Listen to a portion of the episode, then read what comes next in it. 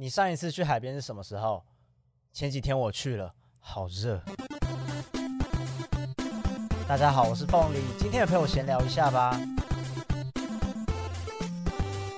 我那天人到的时候是啊、差不多早上十一点二十几分。我打开我的手机看了一下，因为我很想知道现在那个海水量这么爆满的状况到底是怎样。结果我一查就发现，差不多就是在十一点五十几分的时候是它满潮的时候，所以我很幸运到现场的时候就是一个海水就在我眼前，然后我也做了一个很小聪明的事情，就是我把沙滩上面就是海退的极限的地方，我就画了在沙子上面画了一条线，然后就把包包放在那条线的后面，因为已经是满潮了嘛，所以包包放在那后面就绝对不会被碰到。然后我我我我我很自豪，我有这个小聪明。嗯，讲讲完了，我我没有啦，我其实很喜欢去海边。每一次不管是心情不好，或者是嗯，其实有任何状况，我我我都会很想要往海边逃吗？我对海真的是有一种归属感，不只是坏心情啦，就是我当当我需要某一种陪伴的时候，或者是我觉得很空虚，或者是我觉得诶、现在很适合思考，或者是上班，有时候真的，即便是下班了很累了，我都会想要往海边跑。而且我去海边的状况不是只是看着浪在那边打而已，我是会尽量让自己穿着最轻便的衣服，然后能够下水。嗯，我在想啦，为什么我会对海有这么强烈的感情？我都用归属感，嗯，真就是感情。我回想了一下，我只要到海边，好像就都是美好的回忆，所以理所当然的，可能就是心理学上的一种制约吧。就是只要是海，想到海，我就会很开心。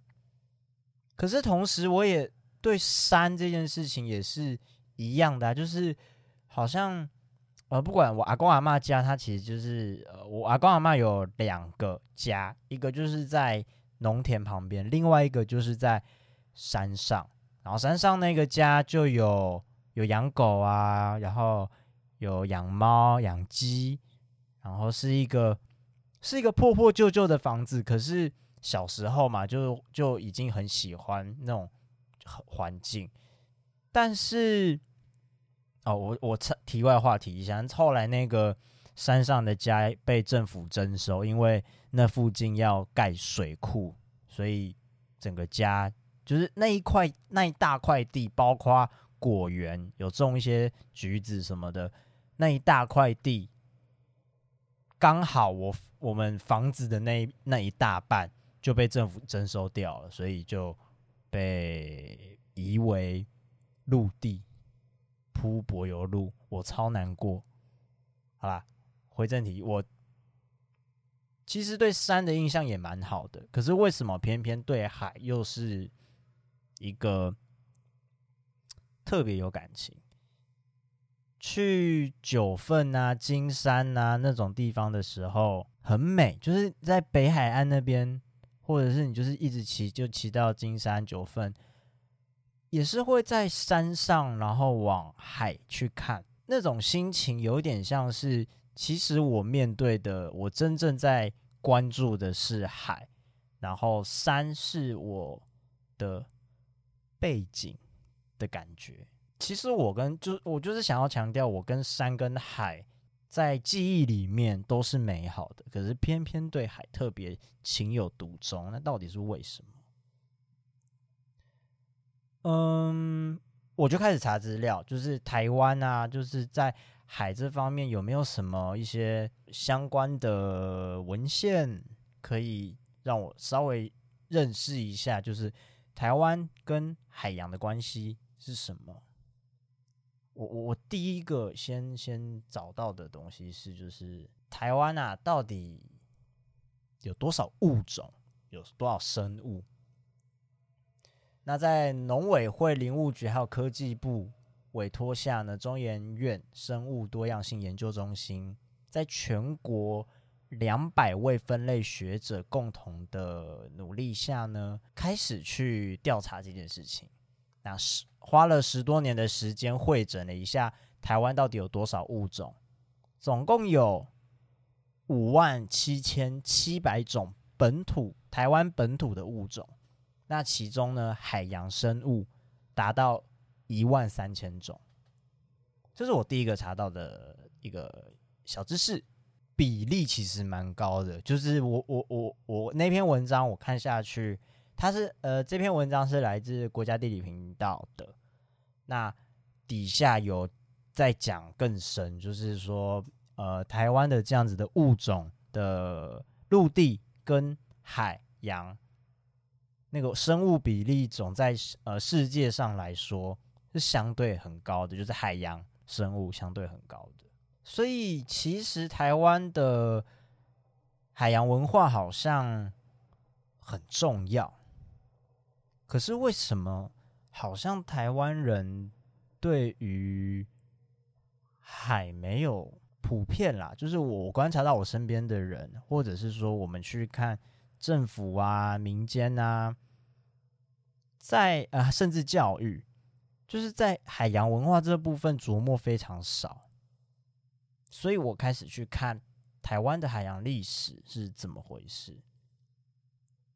台湾的歌谣啊，有非常多。歌谣或者是流行乐，就是以前的流行乐，有非常多跟海有关的歌，像是什么《港都夜雨》，然后《快乐的出帆》，呃，《惜别的海岸》，《快乐的行船人》等等，这些都在说明，其实不少人，就是尤其是文化创作者都。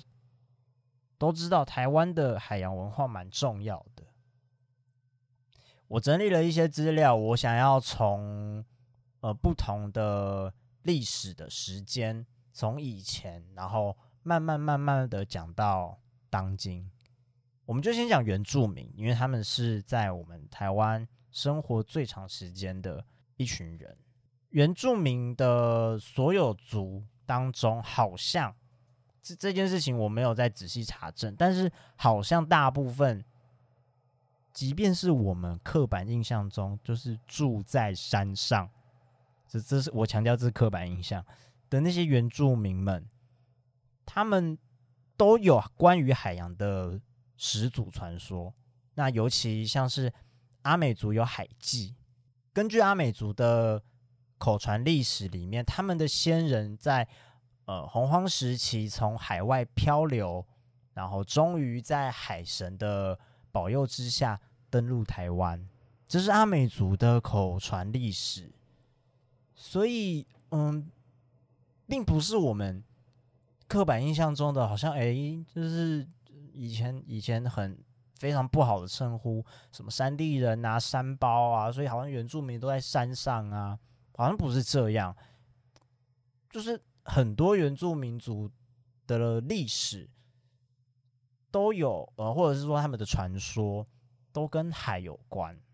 那有一个很大家都都知道，达悟族就是很大家都知道的海洋民族。那再来讲到就是荷兰来台湾的时候，先讲一下荷兰那个时期的所谓的台湾人。到底是谁？就是呃，撇除原住民，当时在台湾的汉人是谁？那些台湾人呢？他们是呃，大约在一千六百二十三呃一六二三年的时候，生活在嘉南平原的汉人们，大约有一千五百名，大部分是来捕乌鱼，或者是跟原住民收购一些鹿。那个动物鹿的制品，那大部分都是短期居住。没有建立适合开垦的殖民地，就是一直到荷兰人设立商馆之后，才他们就渐渐发现台湾土地哦很适合很种稻啊，就是值值得开垦，所以汉人就开始在台湾居住下来。那一直到一六四六年，呃，有一个加隆长官。我不太确定，这是应该也是荷兰人鼓励的吧？就是提供了一个优惠，鼓励汉人带家眷前来，那才有女性移民。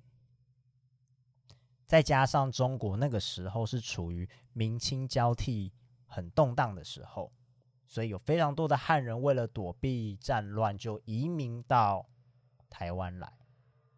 从一六五九年之后。台湾汉人的人口就成长到了两万五千人到三万人左右。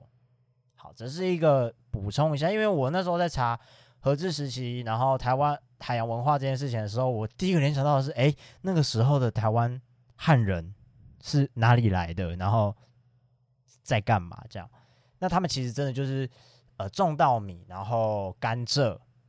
那那些甘蔗的做出来的砂糖，除了是销往日本之外，还会卖到波斯，还有荷兰。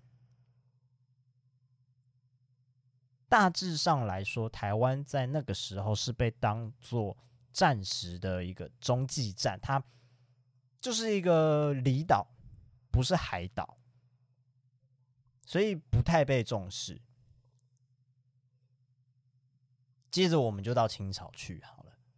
清朝的时候，因为开始汉人多了嘛，那呃有一些大家知道的什么开山斧翻的，因为要要要要输出茶糖啊、樟脑这些，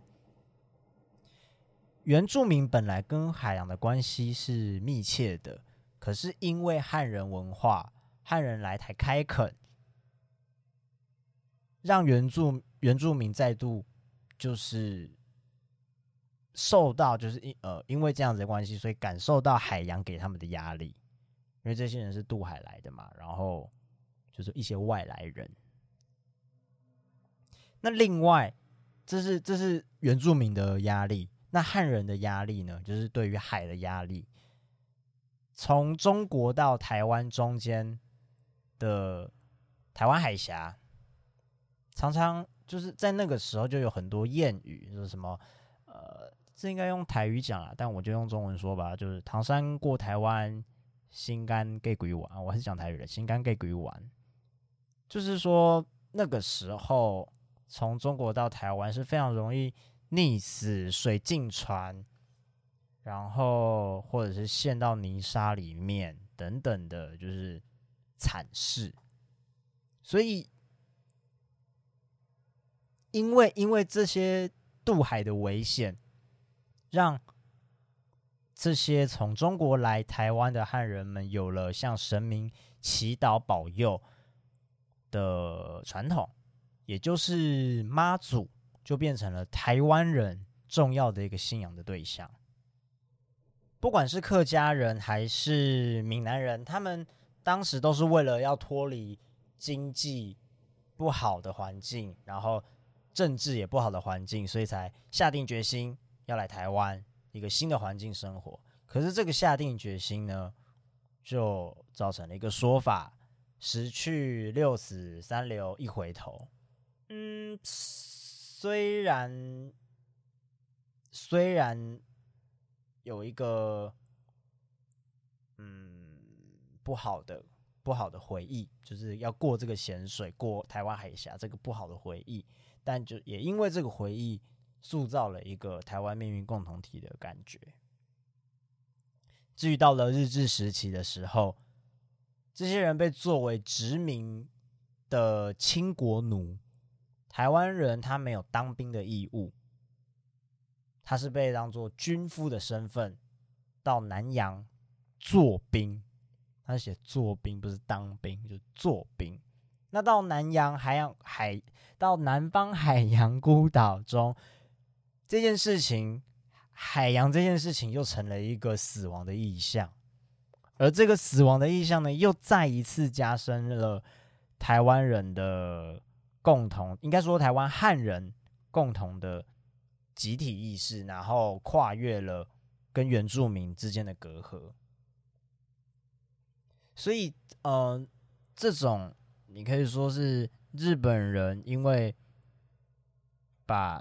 台湾啊，或者是原住民啊，这样派出去的这一个行为，反而是塑造了台湾人的集体认同。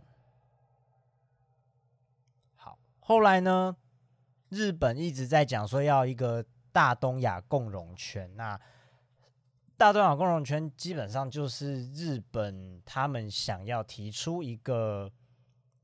呃，亚细亚主义就是说，包括东亚、东北亚、南亚、大洋洲等地，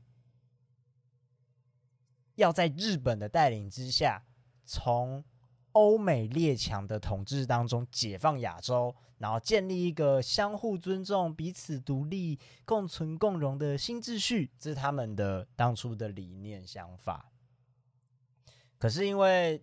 二战结束之后，日本是战败国，那大东亚共荣圈这个概念，这件事情就解体了。所以本来日本抱持着一个要建立一个呃大东亚共荣圈这个想法，那势必就是把台湾当做很重要的一个基地。所以本来台湾在这个时候应该是真正会被带入太平洋、被带入海洋这个文化的。怀抱里面的，可是结果就因为战败，呃，日本战败，瞬间台湾本来快要可以形成的海洋性格就又没有了，瞬间结束。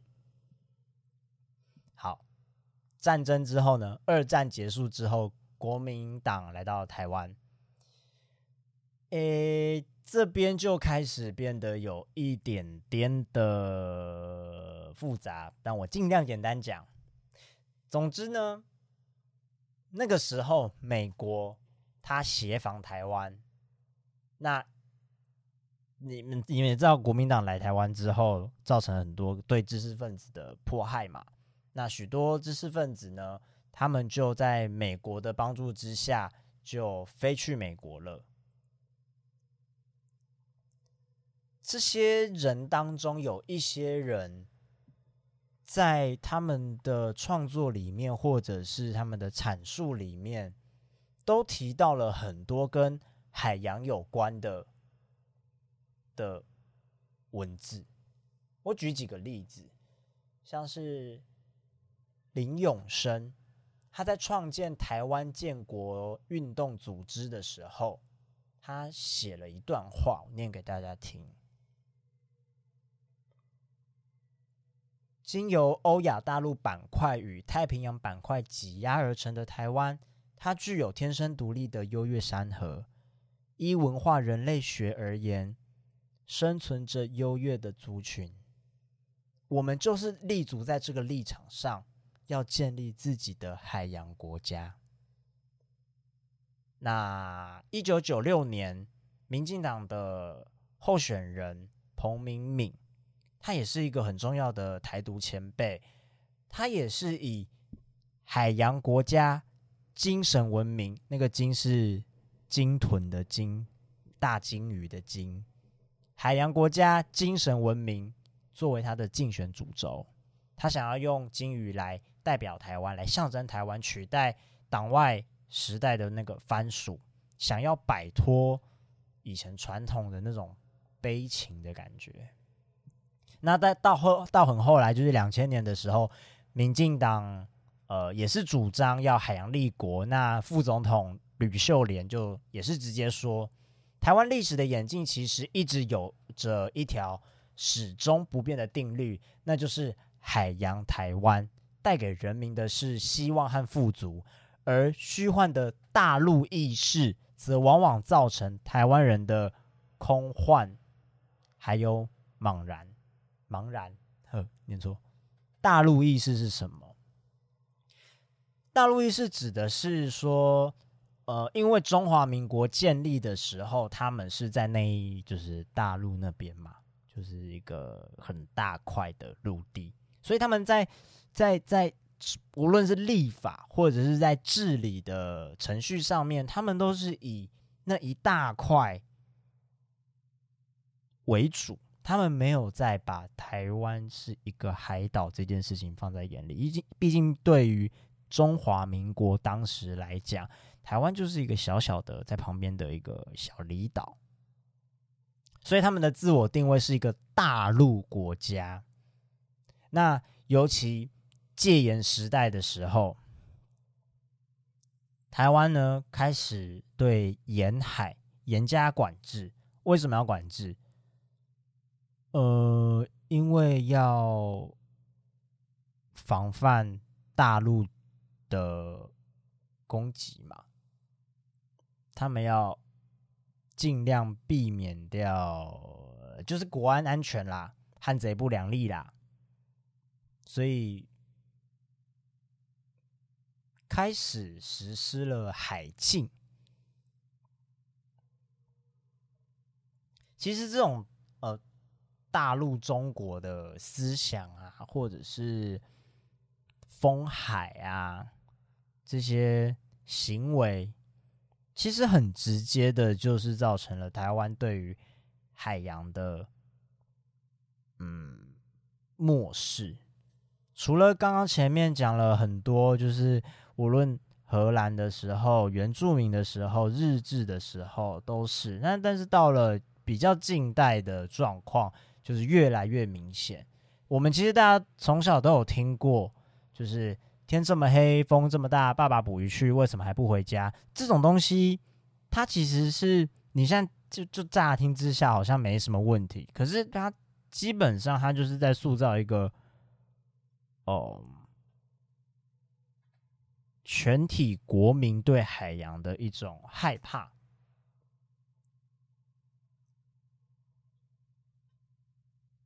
一九四五年之后，政政呃中华民国政府接收台湾，他们的那个大陆性格还是就是转移到了台湾，所以因为国防安全、治安的需求，就开始实施山禁、海禁，人民是不可以随便去山上或者去海边的。其实你到现在在很多地方都还是看得到什么海洋种地啊，禁止摄影啊。禁止绘画、禁止游泳啊，还没有被拆除的一些告示牌，那都是历史的见证。其实现在很多海滩，你也可以看得到类似于我我不确定那个是不是防空洞啊，可是不就是一个军事的建筑，现在在海边还是有很多。来到台湾之后，国家政体，呃。应该本来应该以台湾这个地方来说，要用海空为主的海岛防御战略，却还是依循着黄埔系统的大陆君主主义去指导着。嗯，其实影响什么呢？我们简单讲，举个例子，日本的中央行政部门他们是有农林水产厅，可是我们呢？台湾只有农业委员会，这就是很明显的对比。所以，台湾的渔民如果在出海的时候遇到了状况，渔船被扣，有一些纠纷，我们的政府其实常常是无能为力的，人民是必须自力救济，甚至有时候是自生自灭。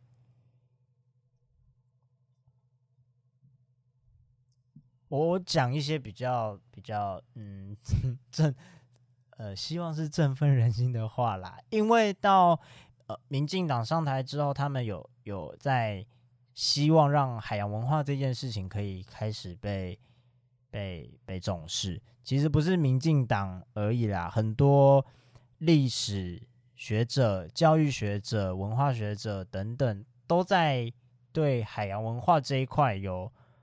很多的付出，希望台湾民众能够多多关注海洋这个我们重要的母亲。行政院在二零零四年的时候有提出国家海洋政策纲领，那里面的前言就提到了一段话。这段话听起来我觉得很棒，我也是念给大家听听看。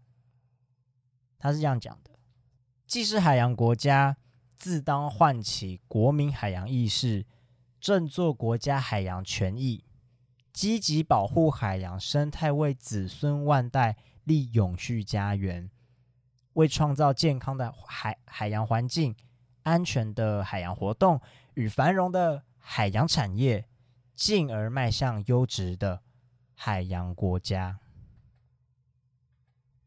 很棒吧？这段话我觉得听起来很好啊。很多人会说，就是嗯，海洋化到底是什么？就是海洋国家到底是什么？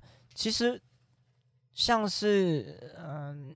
海洋代表的意象其实蛮多的，什么什么江海下而纳百川啊，嗯，包容博大啊，一些价值观、哲学上的想法。当我们在面对大海的时候，其实是可以去思考说：，诶，海洋文化之于我们究竟有什么样的意义？到现在啊。到现在，台湾好像还是有海禁的。这这件事情，这件事情，我我是稍微查到的。我呃，我没有仔细去确认过，说台湾现在的那个海禁到底到什么程度，或者是说真的有海禁吗？只是有一个例子，是我们可以去其他国家看到，很多人他们是拥有自己的一艘船。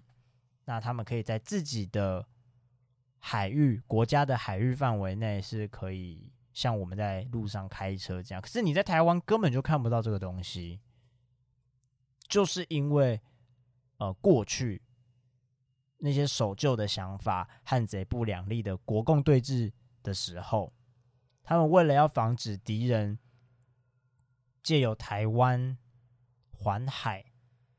的这个便利性去渗透破坏，所以海禁就是要禁止一般人民自由出海，到现在也是。那这种，嗯，你几乎几乎叫做讲难听点，真的就是锁国的这种做法，也难怪台湾已经这样六十多年过去，六七十年这样过去。呃，除了渔业啊，为了为了经济，为了渔业发展等等的海上活动，我们一般平民百姓的生活好像跟海洋就是一点关系都没有了。你就不用讲说要去发展出海洋文化。海洋文化的意思就是我们的文学、我们的艺术，嗯，我们的价值观。照理讲，在我的想象里面啊，至少台湾人在台湾这块岛上生活，怎么好像一点……嗯，我刚刚上面有讲的，可能跟海相关的一些哲学观，我们好像没有这些概念，没有这些想法。我们顶多会说：“哎，我蛮喜欢海的，我会去观浪，我会去海边踏踏海。”这样，可是有一些。我讲矫情一点的，像是，呃，我们的先民们的一些冒险精神啊，或者是，嗯，一些包容力呀，那种那种价值观是完全不存在的。我们的教育里面也完全没有提及海洋文化。哎，这不是这不是在荷兰哦，是很多国家他们的书本里面。可能不教国文，可能不教英文，可能不教数学，可是因为它是海岛国家，所以它有特别有一门课，就是在教海洋文化。台湾明明就是一个海岛国家啊，为什么我们的教育里面从来就没有见过海洋文化呢？嗯，从戒严时期就开始实施的海禁，到现在都还没有松绑。哎，好啦，想想真的蛮难过的。嗯，有一段话我是看了网络上面他们写的。我也想念给大家听听看，就是说，大陆的政大陆政策来到台湾依旧没有改变，造成的是什么？造成台湾人的心理的状况是什么？有一段话，台湾人的身心长期被禁锢封闭。原本开放、热情、冒险、奋斗、进取的海洋性格，被扭曲为狭隘岛屿的心态，以致自我边陲化，失去主体性。我们现在应该要摆脱被发现、被意识的宿命，重新自我发现与自省，为岛国上的海洋子民的历史文化再定位。我们要脱路出海，建构真正的海洋国家。海洋国家这四个字不是随便讲讲的，是我们的呃行政院真的就是已经这样子写了，台湾是一个海洋国家了，但我们仍仍然什么都都都感觉不到。好啦，最后谈一个。大家都知道，可是也很重要的事情，就是关于海洋环保这个东西。先别急着转掉，因为我要讲的事情很重要，它让我吓了一大跳。本来台湾的海洋物种啊，有三分之二是过去是数量丰富、很常见。三分之二的物种哦，是数量丰富、很常见的。可是到今天，已经大部分都变成稀有，甚至绝迹。依比例上来看的话，算起来就是一些稀有的鱼种物种，你可能是五年、十年才看得到一只。关于环保的事，我就讲到这。我不想讲太多，大家应该怎么做？因为大家都应该知道了。只是这个数据蛮惊人的，那是不是这个数据可以让大家在我们的海洋文化到位之前呢？这个很基本功的事情，我们可以先做吧。啊，我知道了，有一件事情可以讲。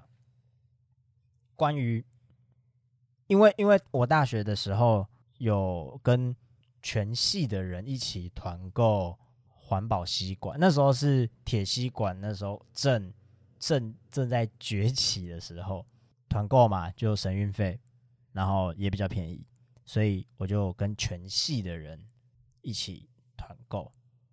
我先讲啦，到今天到到今天为止，如果你买铁吸管也是买一支丢一支，不见一支，然后再买一支，那个就就他妈超不环保的，那绝对超不环保的，比用塑胶吸管还要不环保。可是如果那只铁吸管是真的能够让你一直用、一直用、一直用的话，在当时的我们来说，我们当然是这个形态，我们就是希望我们买了铁吸管之后是可以长期使用的。只是很多人。都会有一个压力，以至于不敢去做环保这件事情。这个压力是什么呢？我明明有买环保吸管，但是我出门忘记带了。我在买饮料的时候，我拿了塑胶吸管走，罪恶感很重。当时为了这件事情，我特别就是跟特别写了一篇文章跟大家讲，就是。我不觉得环保意识这件事情是要一步到位的，它是我们能够能做到一点就是一点。我今天，你你想法可以转换成是，我今天带了环保吸管出门，买了一杯手摇饮料，我用环保吸管使用它了，OK，我我免除了一次使用塑胶吸管，我救了一只海龟。但不要给自己这么大的压力，说我一次没用，好像就就地球要毁灭，世界要毁灭。你给自己这么大的压力，那你要去进行环保这件事情，就会变得非常困难。这是跟任何事情都一样，你只要给自己过多的恐惧，那那个恐惧就会让你没有办法去进行你想做的事情。你要多更多的是鼓励自己。你只要今天有带环保吸管出门，有用到它；带环保餐具出门，有用到它，你就鼓励自己说：“OK，今天我我我完成了这件事情，我很棒。希望明天也做得到，加油，赞！但不要一直去责备自己。好了，我说完了，好，不要再不要再讲这么多，好像听起来在教育你们的话。呵，做个结论吧，我我很希望台湾的。海洋文化真的可以被建立，尤其是我查了这么多资料之后，发现原来台湾人对于海洋的漠视是一个有历史脉络这样子传下来的，不是一时半刻的事情。不是说因为现在台湾可能都市化啊，然后台北离北海岸很远啊，所以。大家都都都觉得海跟我没有关系，好像不是这样。它是真的有有有有跟跟历史有关、跟政治有关的。那当我查了这些资料之后，才发现这这也是一种一种压迫，或者你也可以说，我们对于海洋文化的提升的重视，我们希望让海洋文化能够变得被跟大家知道，好像某种程度也是转型正义的一部分。希望台湾未来在海洋这一块呢，能够变成大家的嗯一个一种一种一种命运共同体的感觉，就是我们都是海岛的子民，我们都生活在台湾这块岛上，海是我们很重要的保护着我们的母亲。好了，今天就这样啦。